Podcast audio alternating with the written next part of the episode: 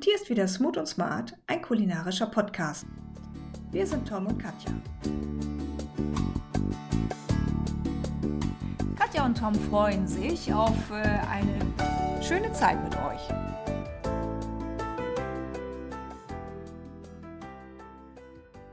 Ja, hallo, schön, dass wir wieder zusammen sind. Heute wollen wir über Gewürze sprechen. Und da das Thema Gewürze so umfangreich ist, wie wir festgestellt haben, machen wir dazu einfach mehrere Sendungen. Aber jetzt fangen wir erstmal an. Wir freuen uns, dass ihr dabei seid. Heute kommt dann endlich die lange Variante oder die längere Variante unseres zweiten Podcasts zum Thema Gewürze. Ganz genau, ja. Und Gewürze, da denke ich sofort an irgendwie warme Länder. Und irgendwie würde ich da auch jetzt einfach gerne mal hinfahren. Gut, im Moment ist es einfach noch nicht so möglich, aber wir können ja so ein bisschen in, uns in diese Länder träumen, indem wir uns ein bisschen was in den Kochtopf holen, nämlich Gewürze, die nach fremden Ländern schmecken und uns Lust machen darauf, ja, mal wieder was Schönes zu kochen, was eben nach vielleicht Indien, Asien, Italien, Frankreich schmeckt. Und, äh ja, Katja hat mich ja die letzten Tage hier sehr verwöhnt mit Essen und Getränken. Bedingt durch ihren schönen Kräutergarten, der ums Haus führt, konnten wir diverse Kräuter beim Kochen einsetzen. Und zum einen hat man ja dann den Duft beim Kochen und zum anderen wirkt natürlich das Gewürz dann auch im Geschmack. Und äh, wenn man die Gerichte isst und verkostet, dann hat man einfach ein Wohlbefinden, auch wenn das Wetter vielleicht draußen nicht so schön sein mag. Ja, aber jetzt haben wir mal genug über das Wetter geredet. Da wollen wir auch nicht immer so rumlästern, denn es, es wird ja nicht besser davon. Und ähm, ja, Kräuter finde ich zum Beispiel immer ganz wichtig, wenn man die tatsächlich frisch haben kann. Das geht ja auch auf Balkonen, selbst wenn man nur eine kleine Wohnung hat oder auch eine kleine Küche. Es reicht ein Fensterbrett, um sich zumindest irgendwie eine Petersilie und äh, ein Basilikum hinzustellen. Und ich finde, es kann schon jedes Essen auch irgendwie aufpeppen. Ja, wie sind wir aufs Thema Gewürze ansonsten gekommen? Äh, beim Familienessen kam einfach mal die Frage auf von meinen Kindern, warum stehen eigentlich immer nur Salz und Pfeffer auf dem Tisch und nicht zum Beispiel noch Curry, Paprika oder Basilikum oder sowas in der Richtung. Ja, und darüber haben wir dann diskutiert und dann habe ich irgendwann mit Tom telefoniert und äh, ja, dann haben wir so überlegt, warum ist das eigentlich so? Es gibt ja Gewürze, die erst beim Kochen ihre Vielfalt zeigen. Zum Beispiel bei Curry oder bei Paprika entwickelt sich ja der schöne Geschmack, wenn man sie erwärmt. Deswegen hat man solche Gewürze weniger als Melange auf dem Tisch stehen. Wir werden aber dieses Thema mit unserem ersten Interviewpartner Patrick Eisermann auch besprechen, der selbst ein Gewürzkontor führt. Und er wird uns dann erklären können, wie es heutzutage mit Menagen bei uns am Tisch aussieht und vielleicht sogar in der Sternegastronomie. Ja, da freuen wir uns schon mal auf dieses Interview und auch auf unseren zweiten Interviewpartner, der ein Produktentwickler ist. Aber dazu später mehr. Ja, geschichtlich gesehen sind Gewürze schon sehr lange bei uns. Ähm, früher gab es viele Kräuter, die in Gärten angebaut wurden und ähm, eben auch zum Würzen von Speisen und auch zum Herstellen von Salben und Pasten genommen wurde. Und exotische Gewürze kamen zum Beispiel schon vor Geburt Christi zu uns auf der sogenannten Weihrauchstraße. Das ging dann vom Jemen aus über Alexandria bis nach Rom. Und natürlich war dies den Reichen vorbehalten. Der normale Bürger hatte natürlich nicht die Möglichkeit, an diese Gewürze heranzukommen. Selbst etwas später, als Gewürze über die Seidenstraße kamen und dann immer noch über den Orient den Weg nach Europa fanden, wurden Gewürze hoch gehandelt. Als dann der Seeweg nach Indien gefunden wurde, sind alte Monopole weggebrochen und neue wurden natürlich geschaffen. Äh, siehe Venedig. Venedig Reichtum reicht noch in diese Zeit hinein. Und äh, damals hat man dann äh, Öle, Gewürze neben der Seite gehandelt. Heute können wir natürlich Gewürze über den Seeweg oder über Luftfracht erhalten und die meisten Gewürze sind theoretisch zu jeder Zeit auch zu unserer Verfügung. Ja, früher war das natürlich ganz anders, hast du eben schon kurz angerissen. Die Wege der Gewürze waren oftmals auch sehr gefährlich. Eben auf dem Landweg, man konnte überfallen werden, Waren konnten auch verderben auf dem Weg und äh, auch auf dem Seeweg, als der entdeckt war. Schiffe wurden gekapert oder es ist eben auch mal eine ganze Ladung verdorben, weil einfach Wasser in das Schiff eingedrungen ist oder es war so, dass das Schiff auch in einem Sturm gesunken ist. Auch das ist ja nicht eben selten vorgekommen. Und das war für so einen ähm, Gewürzhändler eben auch dann fast ruinös. Und deshalb sind Gewürze auch eben im, in der Vergangenheit sehr, sehr teuer gewesen und waren den Reichen vorbehalten. Historisch gesehen sind Gewürze Luxusgüter gewesen. Sie stellen Symbole dar in historischer, kultureller und auch in sozialer Weise. Denken wir an Pfeffer im Mittelalter oder an die Muskatnuss, die nicht selten auch gegen Gold aufgewogen wurde.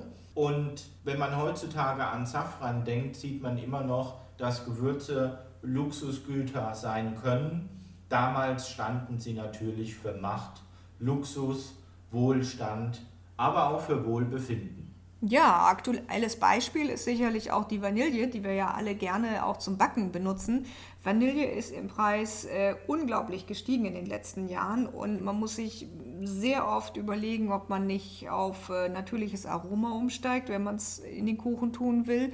Denn äh, so eine Vanilleschote mittlerweile für fast 5, 6 Euro wenn sie dann fair gehandelt ist, ist ganz schön äh, heftig, wenn man hinterher nur einen Kuchen davon rausbekommt. Also von daher sind auch heutzutage Gewürze teilweise kleine Luxusgüter.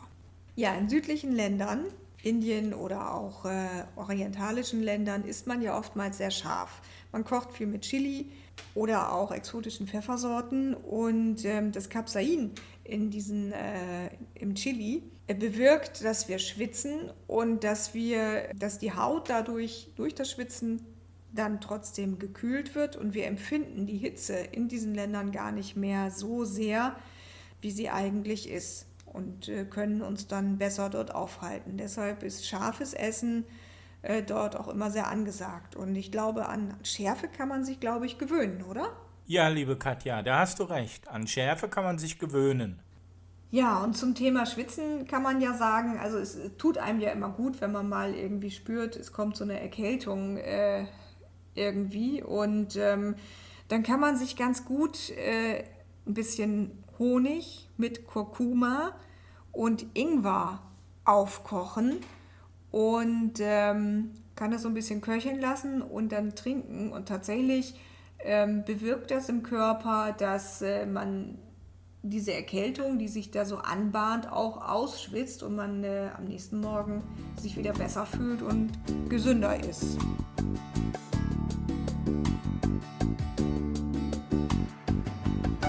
Ja, und jetzt haben wir in der Leitung Patrick Eisermann, den Geschäftsführer von Roots Natural GmbH, einen Gewürzhändler. Patrick kommt eigentlich gar nicht aus dieser Branche. Er war eigentlich Unternehmensberater, aber aus Liebe zu Gewürzen und zum guten Geschmack und zu Nachhaltigkeit und hohem Qualitätsanspruch ähm, hat er sich dazu entschieden, Gewürzhändler zu werden. Er besucht alle seine Farmer und Produzenten selbst und seine Lieblingsgewürze sind Vanille, Pfeffer und Königskümmel. Patrick, herzlich willkommen. Hallo, freut mich hier zu sein. Vielen Dank. Auch von meiner Seite, hallo Patrick. Ja, Patrick, warum wird man Gewürzhändler? Das ist ja eigentlich ein sehr exotischer Beruf. Wie kommt man dazu? Ja, gute Frage. Ähm, ich weiß es selbst nicht so genau. Es mag sogar eine Berufung sein, die mich da antreibt. Ähm, ich sehe mich jetzt auch nicht so als der klassische Gewürzhändler. Schreibe zum Beispiel auch auf meiner Webseite über den nachhaltigen Gewürzhandel und sehe eigentlich das ganze Geschäftsmodell und alles, was wir machen, äh, viel, viel weiter und breiter. Und ähm, ja, lass mich da so ein bisschen leiten von, von meiner Berufung, würde ich sagen.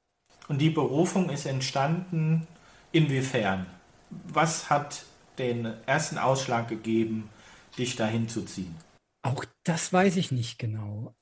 Es sind, glaube ich, unterschiedliche Punkte. Also dieses, dieser Reiz, auch Dinge zu verändern, liegt natürlich auch in der Gründung eines eigenen Unternehmens, also in der Selbstständigkeit. Das ist ein Punkt. Diese Liebe und auch einfach die Erfahrung mit vielen Kulturen habe ich schon zusammengearbeitet. Ich bin schon viel gereist. Da ist sicherlich auch äh, was hängen geblieben oder einfach auch ein, ein gewisser Antrieb dahinter und dann tatsächlich auch inhaltlich, ja, dieses Thema Nachhaltigkeit auch wirklich umzusetzen, das äh, treibt mich schon sehr, sehr lange um. Da habe ich auch wirklich schon immer, auch als, ich sag mal, als Privatperson, ja, kaufe ja auch selber privat äh, Lebensmittel ein, schon immer viel Verbesserungsbedarf gesehen. Und anstatt da jetzt nur zu sagen, das ist alles nicht so toll, wollte ich einfach auch selbst was verändern. Und da ist, glaube ich, auch verbunden damit, ist die, die ganze Hingabe ja einfach mit äh, dem Thema Kochen, mit dem Thema Geschmack, Aroma. Das verbindet sich ja auch ganz, ganz stark mit Gewürzen. Und ich denke, das sind alles so, so Eckpfeiler, die dann gemeinsam einfach das große Bild geben. Und vielleicht bin ich deswegen auch Gewürzhändler geworden. Ja, es klingt auf jeden Fall toll, wenn man das so sozusagen, wenn man sich vorstellen kann und sagen kann, ich bin ein Gewürzhändler, finde ich. Also ja, und ähm, ja, es gibt ja den Spruch, geh dahin, wo der Pfeffer wächst. Und ähm, du machst das ja tatsächlich und fährst immer in die Länder und zu den Farmern und äh, Bauern, die die Gewürze anbauen. Und äh, versuchst eben dadurch äh, zu sehen, wo kommen die Gewürze her. Das ist ja ein recht großer Aufwand, den, den du betreibst eigentlich, um die Gewürze ja, gut auszusuchen und äh, nach Deutschland zu bekommen. Ja, definitiv. Also es freut mich schon auch, ähm, wie ihr die Frage jetzt umschrieben habt, ja, dass ihr das auch erkennt, dass das Aufwand ist. Also es ist nicht mal eben irgendwo hinreisen, bleiben wir beim Thema, ja, und sagt Pfeffer mitnehmen und, und alles ja. ist gut. Das mag vielleicht mal klappen, wenn man ganz viel Glück hat. Aber das klappt nicht auf Dauer, das klappt nicht in einem konstanten Qualitätsniveau und das klappt nicht äh, aus aller Welt. Ja, also da sind ganz, ganz viele Anforderungen dahinter, rein an die Produktqualität, ja, die natürlich äh, zu erreichen und dann auch zu halten beziehungsweise weiter zu verbessern. Und das natürlich auch nochmal kombiniert mit den Ansprüchen an die Nachhaltigkeit. Mhm. Und das, das sollte immer passen. Ähm, da legen wir jetzt auch die Messlatte, sage ich mal, nicht ich will jetzt nicht sagen, nicht zu hoch, aber nicht zu steif, weil äh, ganz wichtig auch beim Thema Nachhaltigkeit ist es, äh, dass natürlich gewisse Kriterien erfüllt sind. Ich kann ja auch mal ein paar No-Go-Beispiele jetzt nennen, wie äh, wir nehmen keine äh, keine gespritzten äh, Gewürze, also die müssen frei sein von, von Spritzmitteln. Ähm, beim Thema Nachhaltigkeit, ja, müssen die Arbeitsbedingungen passen die Arbeitssicherheit, äh, das Thema Kinderarbeit. Und wenn man dann weiter im Detail reingeht, ja, dann sieht man schon enorme Unterschiede je nach Land, je nach Kultur.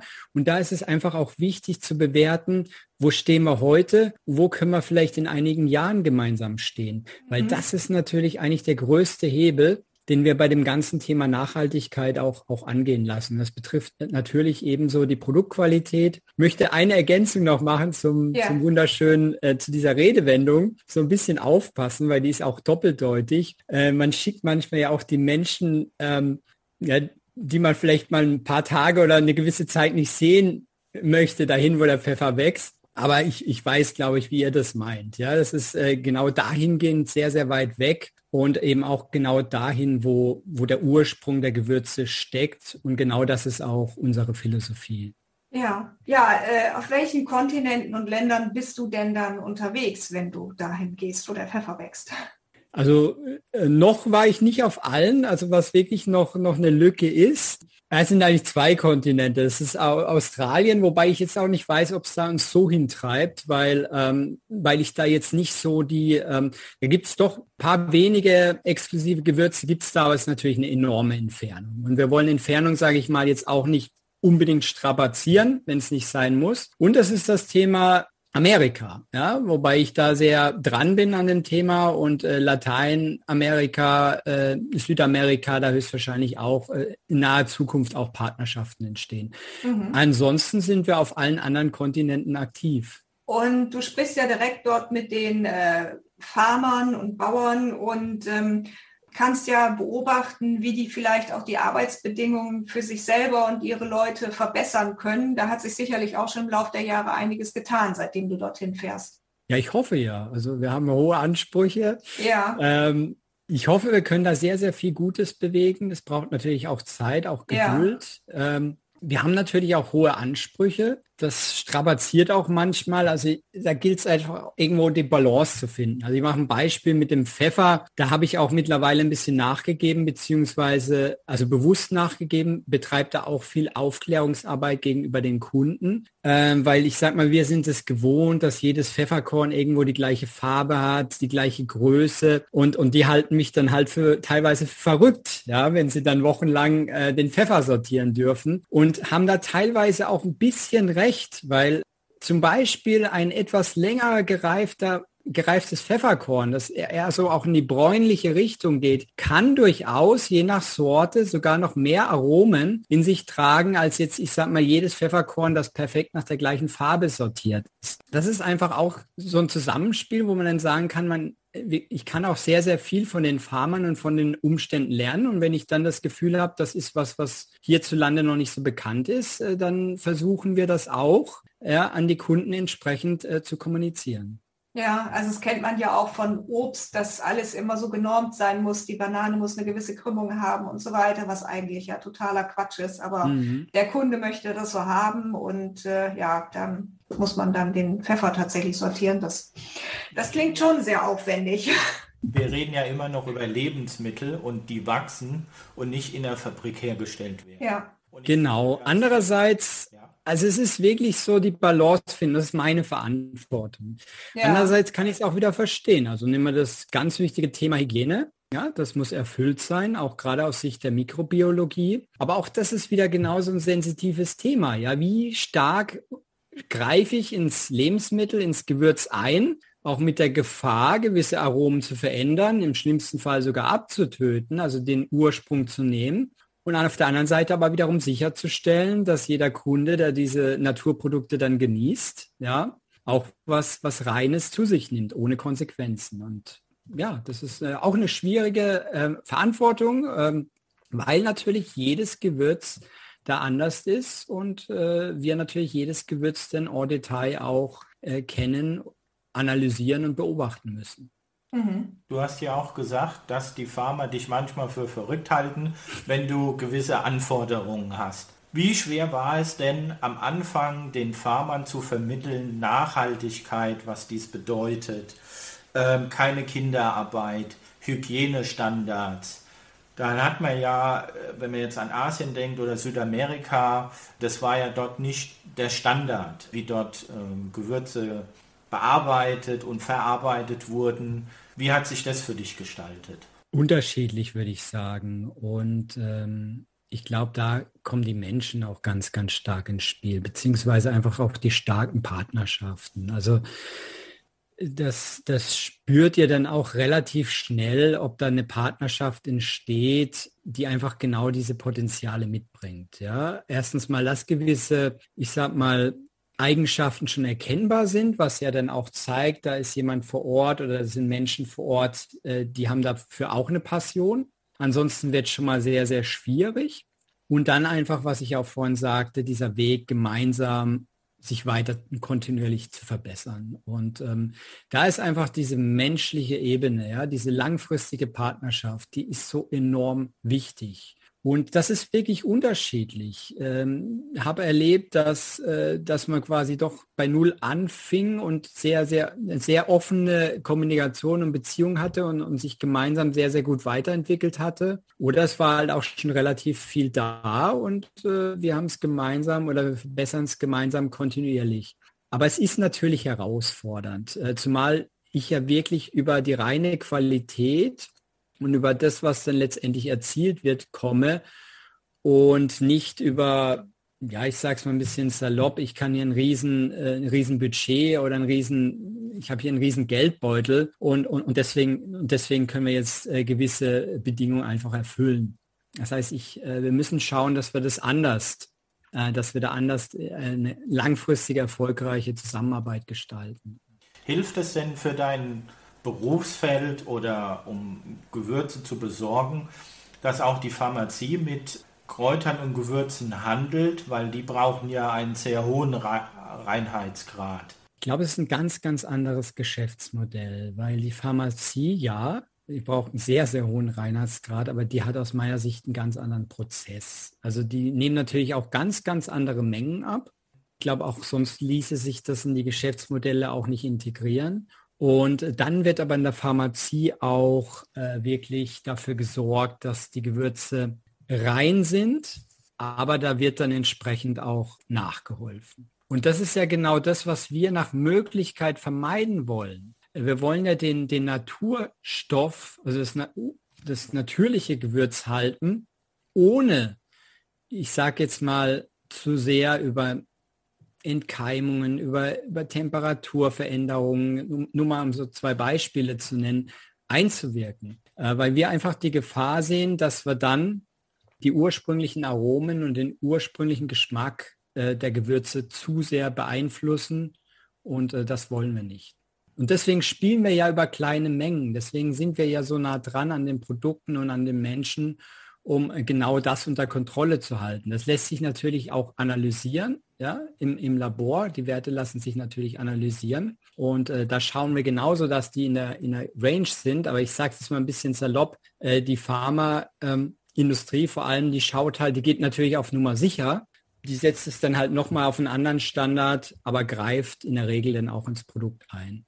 Auch zur Wirksamkeit der Gewürze spielt ja die Klimazone eine entscheidende Rolle. Wenn wir jetzt äh, Gewürze haben, die auf 2.000, 3.000 Meter hoch wachsen, auf kargen Böden, strenge Wetterwechsel, dann schließen die ja bestimmt auch viele ätherische Öle oder Wirkstoffe ein. Und wahrscheinlich sind dann auch viele Gewürze, die am Äquator sich bewegen oder dort wachsen, haben ja auch eine bestimmte Wirkkraft entwickelt, bedingt durch das Klima.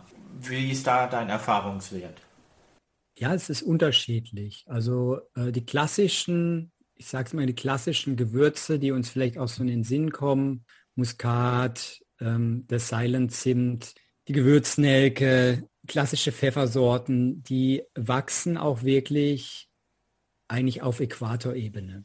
Ähm, das ist meiner Ansicht nach auch darin begründet, dass äh, diese Gewürze bzw. Die, die Sträucher einfach auch keinen Frost vertragen. Das heißt, die mögen sehr gerne konstant feuchte, warme Temperaturen und haben auch eher so eine, ja, wie man so von Äquatorländern und Regionen gewohnt ist, so eine Dschungelatmosphäre. Und ähm, dementsprechend diese Aromen übertragen sich. Ich würde sagen, bei, bei, wo es eben passt, ja, äh, lassen sich dann aus diesen Gewürzen oft auch noch sehr gut andere Aromen interpretieren. Also aus anderen Gewürzen, die dann in unmittelbarer Umgebung wachsen, beziehungsweise aus auch anderen äh, Sträuchern und Bäumen. Das, das ist aber auch logisch. Ich meine, da nehme ich als einfach mal unseren Unternehmensnamen Roots, ja, Wurzel. Ich meine, irgendwo verzahnen sich ja die Wurzeln ganz unten auf der Erde und ähm, trinken und ernähren sich ja auch gegenseitig voneinander. Also das ist was, was ich dann stark auch in dem Aromen der, ich nenne sie jetzt auch mal Tropengewürzregion äh, oder äh, Gewürze aus der Tropenregion interpretiere. Ganz anders, ja, äh, oder ein Stück weit anders ist der Schwerpunkt mit diesen Höhengeschichten, ja, wo sich dann natürlich, ich sag mal auch über e etwas extremere Klimaverhältnisse oft auch ja sehr charakterstarke Aromen rauskristallisieren. Oft dann eben auch mit, mit zum Beispiel höherem ätherischen Ölgehalt, ja, oder dass gewisse Leitstoffe einfach auch noch stärker vertreten sind. Ja, und das beobachten wir auch. Ja, zum Beispiel in Nepal an gewissen Pfeffersorten. Und äh, ja, das ist ja genau das Gegenteil. Das sind ja dann solche solche abgewandelten Pfeffersorten zum Beispiel oder, oder der Kardamom, äh, der dann vielleicht auch mal etwas Frost oder, oder kältere Temperaturen abbekommt. Und äh, genau das prägt dann einfach auch die Aromen dieses, dieses Gewürzes. Mhm. Ja, eine weitere Frage, müssen denn Gewürze eigentlich frisch sein, um eine bessere Wirkung zu haben? Ja, also generell ja, ist, ist immer gut. Und mit frisch auch jetzt auch bei, wenn wir es privat verwenden in der Küche oder in der Gastronomie, ein, möglichst frisch auch immer vermahlen, wo, wo mhm. es geht und wo es sich anbietet. Ein bisschen was rausholen kann man da auch wieder bei Techniken, wie zum Beispiel Anrösten bietet sich bei einigen Gewürzen an. Auch da ist wieder das Thema ätherische Öle ähm, sehr entscheidend, also einfach noch mehr rausholen. Pulver also eher vermeiden, beziehungsweise kann, las, lässt sich auch gut lagern, aber sobald es dann eben offen war, dann auch relativ schnell verwenden. Ja, also man oh, kennt ja immer diese, ja. Entschuldigung, wenn ich dich gerade unterbreche, aber diese schrecklichen Salz- und Pfefferstreuer in Gastwirtschaften, mm. wo der Pfeffer einfach schon wahrscheinlich ein halbes oder noch länger Jahr ja, da dort steht und der einfach schon mit Pfeffer nichts mehr zu tun hat. Und ähm, also ich persönlich verwende nur frisch gemahlenen Pfeffer, weil ich das einfach äh, viel leckerer finde und, und einfach finde, dass das Aroma dann mehr durchkommt. Also Pfeffer ist ein super Beispiel oder ja. ganz konkret dieses Beispiel, wenn der Pfeffer dann wirklich schon gemahlen ist, das ist quasi tot. Also ja. äh, Pfeffer geht sehr, sehr schnell. Ähm, ich würde jetzt mal sagen, je nach Qualität, ja, zwischen, weiß ich nicht, äh, äh, ein bis drei Tagen. Also wirklich, wenn es offen, offen rumliegt. Und ähm, die Nährstoffe nehmen eigentlich schon nach wenigen Stunden rapide ab. Das heißt, die ganzen gesundheitlichen Effekte, die sind eigentlich gar nicht mehr, gar nicht mehr da. Naja, deshalb schmeckt es ja auch eigentlich tot. Der, der Begriff passt eigentlich dazu ganz gut. Ja. Gibt es denn so eine Grundregel, welche Gewürze man am Anfang eines Kochprozesses nehmen kann und welche man lieber zum Schluss einsetzt, wie zum Beispiel frische Kräuter, die man ja eher am Ende erst hinzufügt? Also auch hier würde ich sagen, äh, ja und nein. Ich, ich ganz kurz noch zur Frage vorher, dann greife ich, greife ich die nochmal auf. Also es gibt tatsächlich auch einige Gewürze, da kann durch Reifungsprozesse noch was Gutes passieren, wie bei bestimmten Pfeffersorten, bei einer Vanille zum Beispiel auch. Ja, also die können dann noch besser werden, aber da müssen dann auch die Bedingungen stimmen. Ne? So wie bei einem roten, guten Rotwein richtig lagern, ja. wird er auch besser. Mhm. Und ähm, ähnlich ist es auch bei, bei, bei der jetzigen Frage. Ich würde sagen, generell ja, zum Beispiel frische Kräuter eigentlich eher, eher später reingeben, weil man sonst die ganzen tollen Aromen eigentlich mehr oder weniger verkocht. Ja, das würde ich auch bei vielen getrockneten Kräutern so sehen.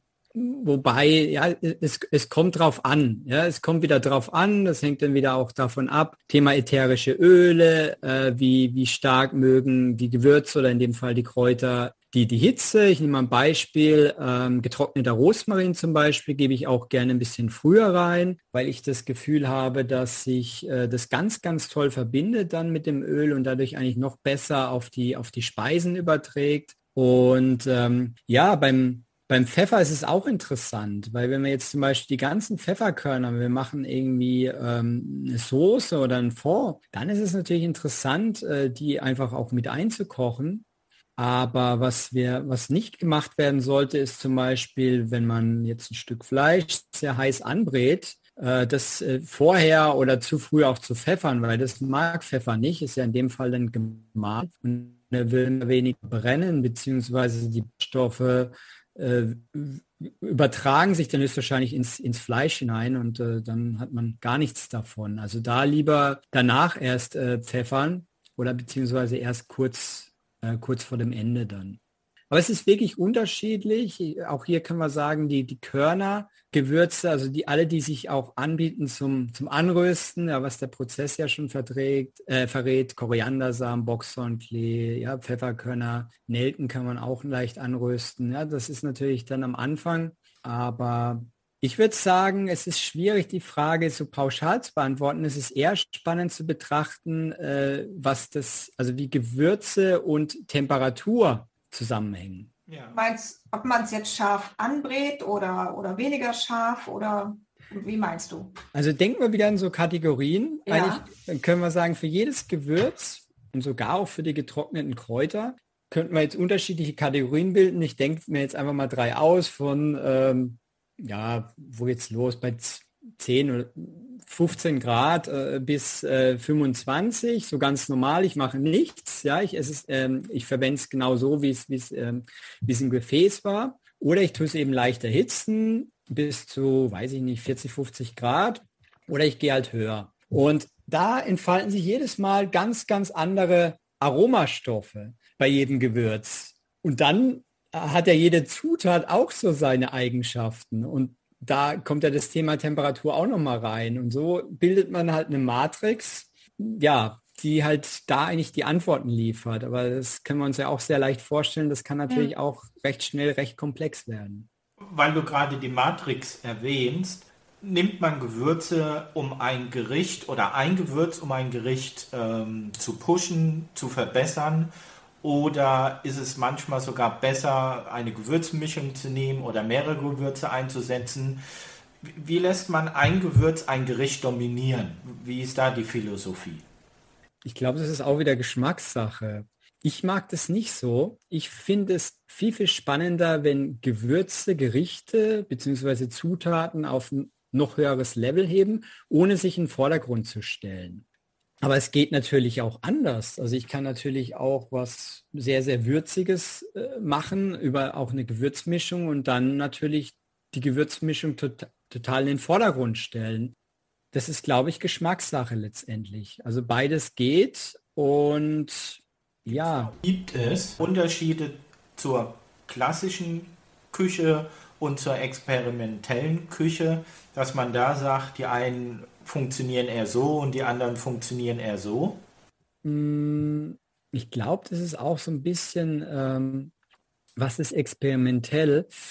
Äh, ich glaube auch, dass da Kulturen einfach unterschiedlich äh, vorgehen und äh, auch die Gewürze da ein Stück weit unterschiedlich verwenden. Auch da muss ich jetzt ein bisschen aufpassen, dass ich nicht zu klischeehaft spreche, aber zum Beispiel in Marokko wird es auch oft gemacht, dass die sehr, sehr komplexen äh, Gewürzmischungen äh, schon am Anfang, also bei Taschins wird es oft gemacht, am Anfang reingegeben werden und dann die Aromen prägen. Ob das jetzt experimentell ist, ich weiß es gar nicht so richtig. Es ist einfach äh, so, es wird einfach so umgesetzt.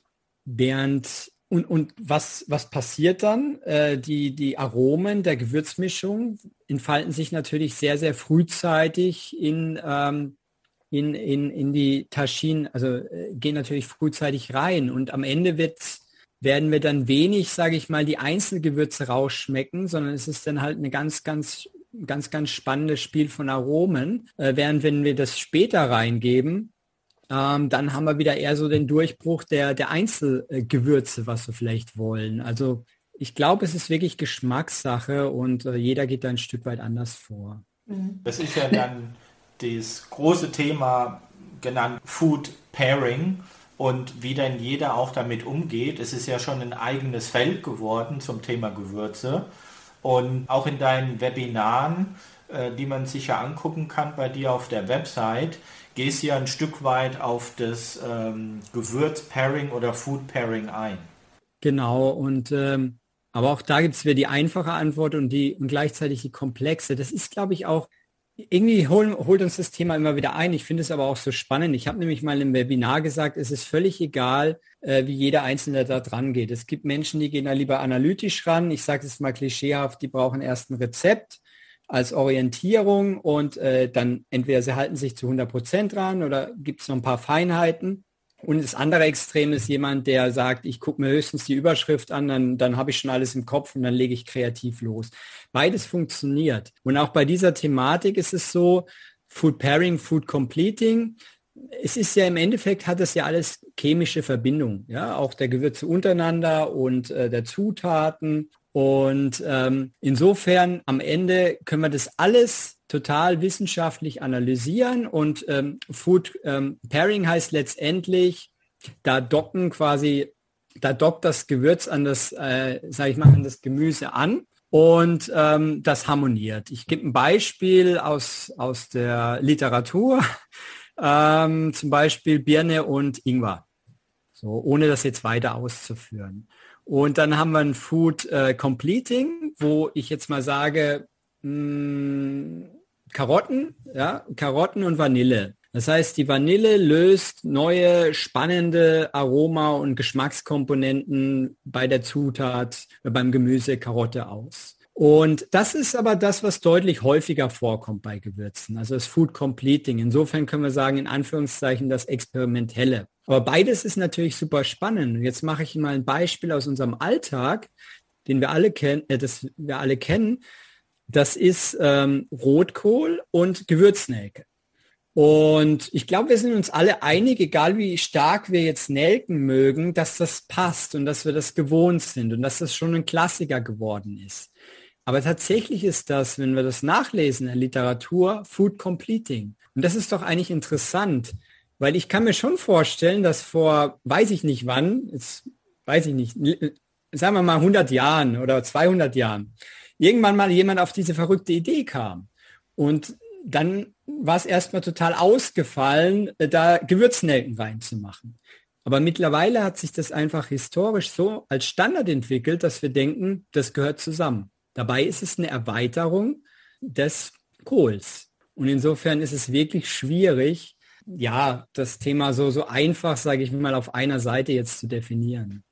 Ja, es kommt wahrscheinlich auch immer darauf an, dass irgendjemand sich mal was traut, einfach mal Vanille an Karotten zu machen zum Beispiel. Wobei es mittlerweile ist es ja sehr bekannt, wie auch beim Rotkohl und hat sich so etabliert, aber irgendjemand muss es einfach mal machen. Und ähm, dann äh, finden es alle Leute toll oder viele und, und haben neues Geschmackserlebnis. Ja, daraufhin wird dann das Gewürz mehr gehypt oder äh, ja, wird einfach mehr verkauft, als es vorher äh, der Fall war und kommt einfach mehr in den Fokus. Absolut. Also ich denke wirklich, es kommt von beiden Seiten, ja, dem Experimentellen ja. auch auszuprobieren. Wenn, wenn, wenn ihr das nachlest, ja, und dann, dann stößt ihr drauf, okay, äh, bleiben wir bei dem Beispiel, äh, Karotte und äh, Van Vanille äh, beflügelt die Karotte, sage ich mal, aber keine Ahnung, äh, ist jetzt fiktiv, Kardamom steht nicht dabei ja, muss das denn jetzt so sein? Äh, Würde ich sagen, nein, weil vielleicht hat es noch keiner ausprobiert, beziehungsweise es ist ja auch immer eine Frage der Menge. Also wie viel mache ich rein? Ja. Wenn ich jetzt äh, marginal wenig Kardamom reinmache, kann es ja noch so ganz, ganz tolle Aromen auslösen, die vielleicht, die man nicht mal zuordnen kann. Aber trotzdem ist es ein Food Completing im, im Kleinen. Und die andere Seite ist eben die, ich sag mal, wissenschaftliche Seite, dass einfach gewisse äh, Gewürze gibt und auch gewisse Gewürzzutatenkombinationen, die einfach super funktionieren. Und da ist es natürlich auch sehr, sehr spannend und wichtig, sich da auch ein Stück weit reinzuarbeiten, ähm, weil einem das einfach auch hilft und eine gewisse Routine dann auch mitgibt. Ja, manchmal ist es ja auch wirklich einfach Zufall, dass man vielleicht nicht das Passende im Haus hat und dann probiert man einfach mal was anderes aus und stellt Absolut. fest, das passt ganz wunderbar zusammen. genau. Absolut. Es ist ja auch immer sehr subjektiv und gerade wenn man viel gereist ist, dann hat man vielleicht auch eher mal ein exotisches Gewürz, auch in der deutschen oder in der französischen Küche. Und so entwickelt sich ja auch etwas weiter. Wir essen ja jetzt heute auch unsere Hausmannskost hat sich auch weiterentwickelt gegenüber zu Jahrzehnten zuvor. Und das ist ja auch das Schöne, dass immer wieder was passiert. Man sieht es gerade in der indischen Küche, die 3000 Jahre fast äh, sehr klassisch gekocht hat. Aber da passiert momentan sehr viel. Diese äh, neuen Sterneköche, die in Indien wachsen, die in London auch arbeiten, die experimentieren sehr viel und die bringen die Küche dann auch weiter auf ein ganz anderes Level. Ja, sehr, sehr spannend. Und genau da sind Gewürze, sage ich mal, ähm, sind die Brücken äh, hier, weil der, genau Gewürze gehen da immer wieder rein, können, können Brücken bauen, können Lücken schließen. Und ähm, ich glaube, es ist genau das. Und wenn wir jetzt mal gerade so die Spitzengastronomie oder so, da ist ja unglaubliche Erfahrung drin bei so, bei so einer Spitzenköchin oder bei so einem Spitzenkoch. Und dann aber gleichzeitig immer noch so Lücken oder ich sag mal viel Platz für, für neue Experimente, für Kreativität. Und äh, genau da können einfach Gewürze ganz, ganz viel bewegen. Ja, wenn ich mir eure Instagram-Seite so angucke, da habt ihr den folgenden Slogan, den wir sehr schön finden, weil das Leben Würze braucht. Und ja, der Slogan hat ja auch ziemlich viel Tiefgang eigentlich. Was bedeutet denn dieser Slogan für dich? Ja, eigentlich so wie, so wie er heißt. Ähm, kann ich eigentlich das aufgreifen von, von vorher? Ich hatte jetzt ja. gesagt, die, die Spitzen, ja. Leute, ja, warum nicht auch wir? Ähm, also jeder, der, der gerne kocht oder der gern genießt oder auch mal was ausprobiert. Äh, und da ist ja Gewürze einfach perfekt. Es gelingt fast immer. Mein einziger Rat ist immer riechen, erstmal so wirken lassen, das Gefühl sprechen lassen, wie viel nehme ich da. Aber es passiert wirklich selten. Also das ist die größte Gefahr sehe ich nach wie vor beim Salz, ein, ein Gericht irgendwie zu, zu überwürzen. Also ich glaube, das passiert wirklich selten, sogar bei auch einem meiner Lieblingsgewürze wie der Nelke, äh, die ich zu unglaublich viel verwende, ähm, wird leider wenig verwendet. Auch da ist, glaube ich, teilweise eine, ja, eine zu große Distanz. Einfach mal ein, zwei Nelken reinmachen, zum Beispiel in die Tomatensauce. Kommt kaum zum Vorschein und, und bindet wundervolle Aromen mit rein. Und also einfach ausprobieren und dann kommt ja diese Würze mit rein in, ins Leben. Und was auch noch dazu gehört, ja, ist der ganze gesundheitliche Aspekt. Und zwar nicht aus Sicht der, mir geht es jetzt nicht gut, wobei da hätte ich auch einige Tipps, äh, welche Gewürze und Kräuter da helfen, wenn der Magen mal drückt oder Kopfschmerzen oder andere, ich sag mal, alltägliche Probleme, sondern Gewürze stabilisieren, stärken unser Immunsystem und das Ganze total unterbewusst. Wir müssen gar nicht daran denken. Und auch das steckt natürlich in dem Satz drin, weil wir dadurch einfach noch fitter und fröhlicher durchs Leben gehen, quasi ohne dass wir es merken. Ich hatte mal eine Studie gesehen, äh, die darauf eingegangen ist, wenn dir oder wenn deinem Körper etwas fehlt und dann entwickelst du plötzlich so einen Heißhunger auf irgendetwas, was du vielleicht schon ganz lange nicht mehr gegessen hattest und du isst es dann und dann fühlst du dich wieder wohl. Und dann hat man analysiert, da sind Stoffe drin, die dem Körper gefehlt haben und dein Gehirn setzt da einen Prozess in Gang, der dir dann sagt, heute würde ich gern das und das mal wieder essen, um sich auch diese Stoffe wieder zu holen. Also auch unser Körper reagiert auf das, was wir zu uns nehmen. Auf jeden Fall, auf jeden Fall. Ja, und dann, dann werdet ihr immer feinfühliger und dann entwickelt sich das immer weiter. Der einzige negative Effekt ist, dass ihr auch relativ schnell dann eben feststellt, was euch nicht so gut tut. Aber das gehört halt dann dazu. Naja, aber das ist doch eigentlich auch wieder positiv, wenn man ja, weiß, war, was genau. eigentlich gut tut. Ja gut, dann stellt ihr aber tatsächlich fest, jetzt bin ich mal ein bisschen provokant, äh, dass äh, doch so einiges äh, uns nicht gut tut und doch so einiges im Umlauf ist, dass man eigentlich nicht essen sollte. Ja, aber es ist ja dann nur positiv, wenn man das tatsächlich abstellen kann. Also. Ja, dann wird aber der Aufwand beim Einkauf tatsächlich etwas größer. Das ist richtig, ja. Aber wenn, wenn, wenn wir das mit Hingabe machen, wenn wir das schätzen, wenn wir das erkennen, dann lohnt sich das auch. Das muss einfach Spaß machen oder es darf Spaß machen und dann ist das auch keine Arbeit. Genau. Viel teurer wird es nicht, also das möchte ich gar nicht diskutieren, weil Gesundheit, ja, gut fühlen, also ich glaube, das, das, das muss man schon ein bisschen anders dann ausrechnen. Ich wollte noch kurz erwähnen, dadurch, dass wir jetzt praktisch im Homeoffice waren oder in unseren Wohnungen eingeschlossen waren, haben ja viele Menschen angefangen auch wieder selbst zu kochen, die vielleicht früher äh, abends noch mal ins Restaurant gegangen sind oder haben sich irgendwo was äh, zu essen bestellt. Und ähm, ich glaube, die, die Aufmerksamkeit der Leute hat auch zugenommen, was ich zu mir nehme. Und da hat man jetzt über die letzten anderthalb Jahre auch eine große Chance bekommen, ähm, weil die Leute dann auch jetzt mehr Verständnis dafür haben, dieses Thema auch zu verstehen. Ja, sehe seh ich auch so. Ist noch Luft nach oben, aber ganz wichtig ist, sind die ersten Schritte. Die sind entscheidend. Das war bei mir genauso. Äh, auch ich habe mich sehr lange nicht gut ernährt, vor allem damals zu Studentenzeiten oder auch in der Beraterzeit. Ja, ganz schlimm, wobei man da ja eigentlich total fitten Kopf braucht. Und ähm, aber das entwickelt sich dann und ähm, dann geht das immer weiter und es ist einfach nur positiv, absolut. Ja, oftmals ist es dann ja auch ein Zeitproblem oder vielmehr ein Zeitproblem eigentlich nicht wirklich, weil ich finde, es gibt ganz viele Sachen, die man auch auf die Schnelle gesund machen kann.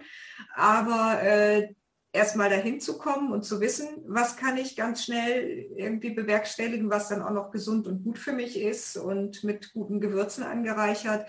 Ähm, das braucht halt auch so einen kleinen Weg dorthin. Und deshalb greift vielleicht der eine oder andere dann eben doch mal zum Tiefkühlprodukt oder ja, Tüte oder, oder was auch immer oder Snacks aus irgendwelchen Streetfood-Geschichten oder mhm. sowas in der Richtung. Ich würde es so zweigeteilt sehen. Äh, das ist, das ist wirklich wahr. Also wo wir uns auch bemühen, und das möchten wir noch besser machen, ist einfach mit unseren hochwertigen, natürlichen Gewürzen, ich sage es mal, die Alltagsküche einfach noch leckerer zu machen. Ja, zum Beispiel mal Schwarzkümmel auf Bratkartoffeln. Klingt exotisch, schmeckt fantastisch, passt so total gut auch in unsere normale Küche. Das, das wird jedem Deutschen schmecken. Da bin ich mir sehr sicher, ist einfach nicht bekannt und, und super gesund. Und, und so lassen sich einfach ein Beispiel, äh, das ist bei vielen Gewürzen, dass, dass das einfach mehr unsere alltäglichen Gerichte, die wir einfach zubereiten können, einfach noch leckerer und gesünder macht. Und das andere ist aber wiederum, das habe ich jetzt selbst beobachtet, wenn wir auch ein bisschen experimentieren mit so lecker asiatisch selbst kochen zum Beispiel. Und es geht dann wirklich darum, eine super Kokosmilch zu kaufen und eine sehr gute Mango und das und das. Das finde ich gar nicht so einfach. Also äh, wenn, wenn man halt ein gewisses an, einen gewissen Anspruch auch hat und ähm, das ist halt die andere Seite. Und das muss halt dann auch jeder selber entscheiden, wie viel, wie viel Spaß äh, man dabei hat, ja auch den Aufwand zu betreiben. Aber ja, es schmeckt auf jeden Fall. Im Mai, Juni, nur zur Info, wenn man einen asiatischen Händler in der Nähe hat, am besten einen indischen. Im Mai, Juni gibt es die Alfonso Mango, immer zeitgleich zu Erdbeeren und Spargel und ähm, dann kann man den Spargel im Hauptgang haben und als Dessert kann man schön was mit Mango und Erdbeer machen. Man muss sich halt die Arbeit machen, äh, die Mangos zu suchen, aber die sind sehr zu empfehlen. Ja, absolut. Ganz, ganz toll.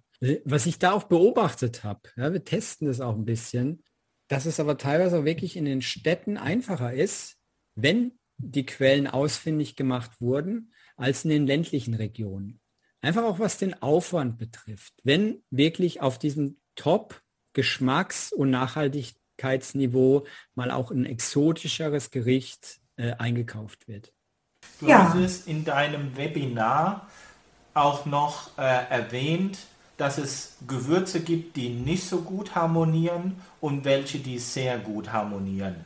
Was kann man da den ZuhörerInnen noch mitgeben? Zum Beispiel kann ich mich daran erinnern, dass du gesagt hattest, Chili und Pfeffer sind jetzt nicht eine hervorragende Kombination aus Gründen, die du uns vielleicht jetzt nochmal im Podcast näher bringen möchtest. Danke, dass, danke für den Hinweis. Ich habe jetzt überlegt, welche Gewürze passen denn nicht zusammen. Ähm, also grundsätzlich passen tatsächlich alle zusammen, aber äh, ja, das habe ich gesagt und dazu stehe ich natürlich auch, äh, weil wenn dann nur Nuancen dazu bringen. Was ist hier der Grund? Das sind beide scharfe Gewürze, ja, getrieben aber durch unterschiedliche Stoffe, ja, Capsaicin bei Chili, Piperin beim Pfeffer. Äh, beides auch totale Gesundheitsbooster, wir, wirken aber sehr unterschiedlich und äh, die befeuern sich dann gegenseitig mit dem negativen Effekt, dass gerade wenn wir noch ein bisschen was schmecken wollen am Ende, wir eigentlich gar nichts mehr so richtig schmecken. Und mit großer Wahrscheinlichkeit wird sich die Chili, natürlich auch wieder abhängig von der Sorte, aber wird sich wird sich durchsetzen. Der Pfeffer macht die Chili einfach noch schärfer, aber den Pfeffer schmeckt man am Ende höchstwahrscheinlich nicht raus. Das heißt aber schon, wenn wir jetzt eine leckere äh, Soße machen, wir haben jetzt gerade ein Rezept entwickelt, eine, eine Chimichurri-Soße, Chimichurri-Würzsoße, viel mit frischen Kräutern, mit, mit Zitrone, mit, mit vielen Sauerkomponenten. Natürlich prägt da die Chili, da muss immer eine gewisse Schärfe drin sein, aber da machen wir auch ganz bisschen Pfeffer rein. Ja, aber eben so, dass der ganz leicht nochmal was, was ergänzt. Auf der anderen Seite würde ich sagen, dass ganz viele Gewürze eigentlich miteinander harmonieren und dann gibt es natürlich einfach Gewürze, ja, die sind wie verheiratet. Die passen einfach super zusammen, die ergänzen sich perfekt. Und dann gibt es wiederum vielleicht so Gruppen, die man überhaupt nicht vermutet. Auch das ist, habe ich letztens gelesen tatsächlich, äh, dass Vanillin, äh, Vanille und, und Chili, also Vanillin und, und Capsaicin, äh, miteinander verwandt sind. Ja, ich glaube, das hat jeder schon mal irgendwo probiert. Ja, schöne Schokolade, Mousse Schokolade mit, mit Vanille, dunkle Schokolade mit Vanille, super Harmonie, genauso auch Kakao. Und dann noch so ein bisschen Schärfe rein. Und vielleicht auch noch einen Ticken äh, Fleur de Sel, harmoniert prächtig. Äh, auch wenn es recht ähm, experimentell klingt, aber hier passen diese Gewürze einfach super zusammen. Weil sie wahrscheinlich auch die ganzen Geschmacksknospen im, im Mund und auf der Zunge triggern mhm. äh, und alle ansprechen. Und nicht nur eine Sorte, sondern eben vielleicht die fünf, über die man ja spricht. Genau. Wobei natürlich Schärfe ist kein, kein Geschmack, ja, es ist, ja. ein, ist ein Reiz, äh, aber natürlich ein, ein absoluter äh, Trigger, also regt natürlich ganz viel an. Kann natürlich, hängt davon ab, kann ebenso auch betäuben. Ja, aber das, Äh, das ist natürlich auch ein Riesenspiel, äh, dieses Thema Geschmack. Alle Gewürze kann man eigentlich sagen, ja doch, ich würde sagen, eigentlich alle haben auf jeden Fall immer Bitterstoffe drin. Bei Bitter ist nur die Schwierigkeit, wenn wir da jetzt einen Workshop machen würden über, und da sitzen dann zehn Experten, äh, sich da einig zu werden, weil jeder Mensch nimmt Bitter total unterschiedlich wahr. Und das ist auch sogar nochmal abhängig dann von der Tagesform oder was wir halt für Typen sind. Und ähm, Insofern bitter ist schwer abzustimmen, aber in Gewürzen sind immer Bitterkomponenten drin. Dann gibt es halt eben noch ein, einige Gewürze, die einfach noch andere Geschmacksrichtungen prägen. Ich meine, was kommt uns sofort in den Sinn? Äh, Zimt, Vanille haben natürlich noch von Natur aus Süßkomponenten drin und das ist dann auch super spannend. Gibt es denn ähm, im Bereich Umami Gewürze? Weil wenn man an Umami denkt, dann spricht man ja immer von äh, Sojasauce. Ich glaube, Umami musst du ganz kurz erläutern, das kennt vielleicht nicht jeder. Ja, Umami sagt man immer, das ist so ein bisschen das, das fleischartige Aroma, wobei auch für Veganer äh, also kann man auch mit, mit Pilzen zum Beispiel, mhm. ich nehme immer den Kräuterseitling, ist für mich eine guter, gute Orientierung und da so drauf beißt. Das ist relativ irgendwo geschmacksneutral, aber irgendwie hat es ja diesen diesen Geschmack. Äh, übrigens kommt auch super gut bei, bei Babys an. Die, die stehen total neben süß dann später auf, auf, diese, auf diese Geschmacksrichtung. Ich glaube, diese Frage ist natürlich, ist jetzt schwierig zu beantworten, weil dann müsste sich wieder die Frage ergänzen, was sind eigentlich Gewürze? Also wie breit definieren wir das Ganze? Ja. Wenn wir da breiter gehen, könnten wir, glaube ich, also zum Beispiel sind ist Würzen mit Pilzen, also sind Pilze Gewürze auf eine gewisse Art, dann erleben wir da schon einige umami-artige Gewürze.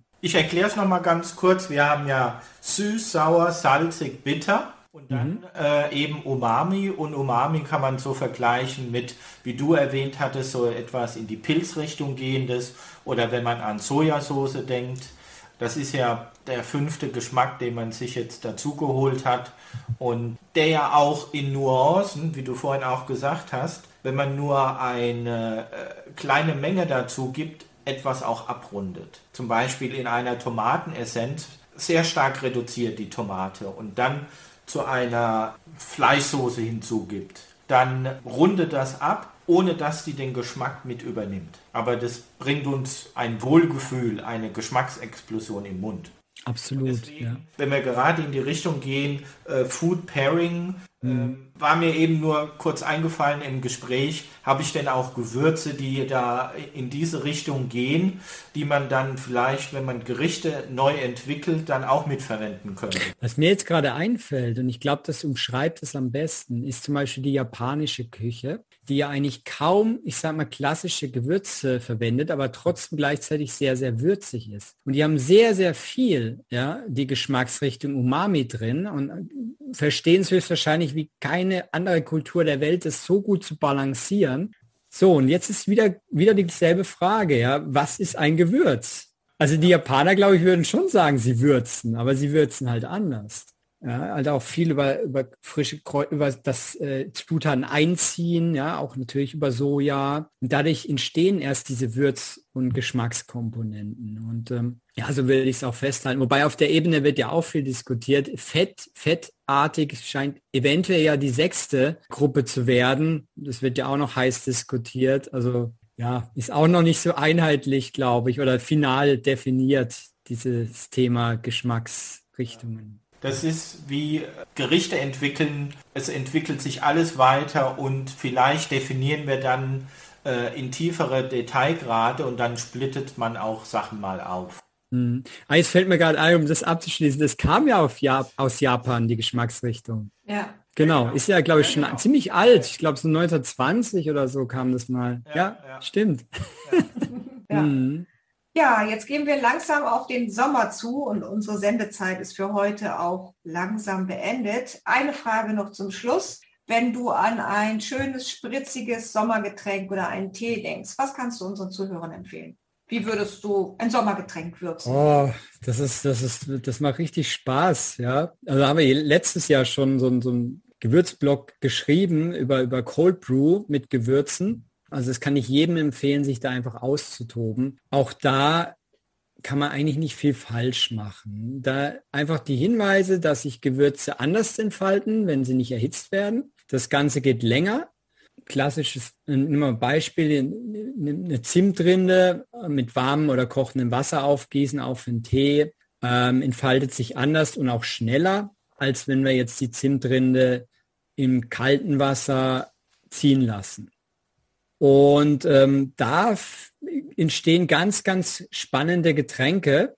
Und da würde ich einfach mal klassisch anfangen. Eine Minze, ich bleibe jetzt mal bei unseren Produkten, ja, auch eine getrocknete Pfefferminze äh, ist immer toll. Nicht zu viel davon, weil sonst schmeckt es am Ende nur nach Minze.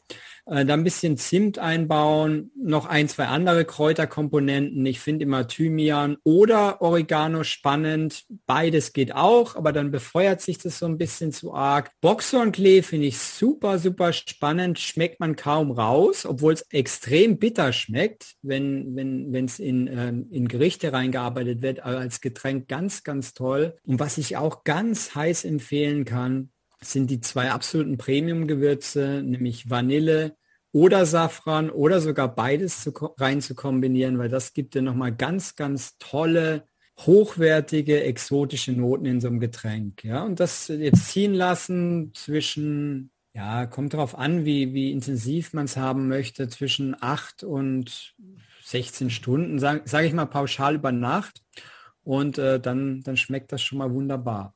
Lässt sich auch mit Alkohol machen, zum Beispiel ein Gin Tonic, einfach mal ein bisschen exotischen Pfeffer rein, wie zum Beispiel unseren Grapefruit-Pfeffer, das, das passt auch wunderbar. Jetzt hast du ja sehr viele Gewürze auch äh, aufgelistet und besprochen.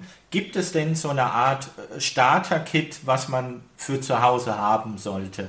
Gibt es irgendwie so eine Basisausstattung, die man nicht vermissen sollte? Also mehr bitte als Pfeffer, Salz, Paprika und Muskat. Äh, das ist ja unser Ziel, sonst machen wir keine gute Arbeit. Ja gut, ich würde sagen, unser Starter-Kit ist unsere All-In-Box mit 25 Gewürzen, aber das ist dann halt auch ähm, gleich mal ein bisschen Investment. Ähm, wir machen das jetzt immer mehr, dass wir auch solche Sets machen, die auch ein gewisses, äh, eine gewisse Thematik, sage ich mal, abdecken. Wie jetzt machen wir eine, eine, äh, vegan, eine Gewürzbox für vegane Ernährung oder auch jetzt für die Grillsaison und äh, geben da dann entsprechende Würztipps auch dazu, ja, auch Rezeptideen. Äh, zum Beispiel bei dem Vegan mal als Beispiel, das habe ich auch mit mit einer Rohkostexpertin gemeinsam konzipiert, wo wir uns dann einfach abgestimmt haben, wir entscheiden uns jetzt mal für fünf Gewürze, die man unglaublich gut kombinieren kann und gleichzeitig eben auch als Monogewürz ganz toll verwenden kann und die einfach äh, vegane Speisen beziehungsweise in dem Fall sogar Rohkosternährung äh, einfach immer auf ein neues Level bringen, sodass es nie langweilig wird. Und ähm, das werden wir immer mehr machen, um da hoffentlich dann auch immer mehr Menschen einfach für die für die Gewürze zu gewinnen? Ja, ich glaube, man muss auch klein, Entschuldigung, man muss auch klein anfangen, äh, wenn man jetzt noch nicht gewohnt ist, so viel damit zu arbeiten und man bisher nur so das klassische kannte oder zu Hause hatte, dann muss man klein anfangen, sich da reinarbeiten und dann kann man ja die nächste Box dazu nehmen. Absolut, also bloß nicht irgendwie über, also lieber ein bisschen tiefer reingehen und auch wirklich mal nur wenige Gewürze verschiedenartig verwenden, äh, auch auf einzelnen Zutaten. Das macht viel, viel mehr Spaß. Ich beobachte das selber und ich kann auch nicht erklären, warum, dass gewisse Gewürze mal für einige Monate einfach nicht benutzt werden. Ich weiß nicht warum und dann wieder ganz viel. Und ich glaube, so geht es jedem. Das ist einfach so ein bisschen auch ein, ein Gefühl, was gerade besser schmeckt oder welche Gerichte gerade besser passen. Und äh, wenn da natürlich auch vielleicht zu viel äh, dasteht, dann mag das ein Stück weit auch abschrecken. Genau. Als letzte Frage von mir, freust du dich denn wieder reisen zu dürfen demnächst? wieder deine Farmer besuchen zu können. Du warst bestimmt jetzt auch eine längere Zeit in Deutschland und konntest deine Farmer nicht besuchen. Wie sehr ist da das Fernweh bei dir und wie sehr freust du dich darauf? Ja, also sehr. Also ich hoffe, dass das klappt denn jetzt auch alles, weil das ist auch enorm wichtig. Ja, natürlich freue ich mich auch drauf, aber wirklich auch aus Sicht der Professionalität ist es ganz, ganz wichtig. Ich meine, wir können so eine Phase mal verkraften bei den äh, bestehenden Beziehungen, aber auch die brauchen das und aber auch vor allem die, die ganze Weiterentwicklung, ja, und die ganze, auch von meiner Sicht, ja, die ganzen neuen Gedanken und, und Einfälle, das, das braucht das einfach. Und ähm, ja, ich hoffe, dass das einfach in Kürze jetzt wieder möglich sein wird. Ja, da drücken wir uns allen die Daumen, dass, äh, ja, dass wir bald wieder mal ein bisschen mobiler sein dürfen und können. Ja, Patrick, erstmal ganz, ganz herzlichen Dank von Tom und mir, dass du dir heute die Zeit für uns genommen hast. Wir dürfen noch eine Sendung mit dir machen, darauf freuen wir uns sehr. Diese wird am 19.06. dann ausgestrahlt. Ja, und jetzt sage ich einfach mal vielen Dank von uns dreien an unsere Hörer und ja, bleibt interessiert und dran. Eure Smooth und Smart. Tschüss. Tschüss, vielen, vielen Dank.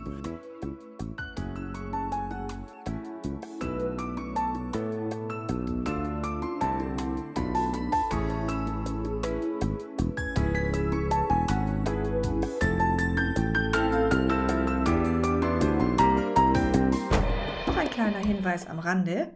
In unseren Show Notes findet ihr natürlich auch unsere Mailadresse. Schreibt uns gerne an smoothandsmart at hotmail.com oder schaut auf Instagram vorbei, smooth und smart.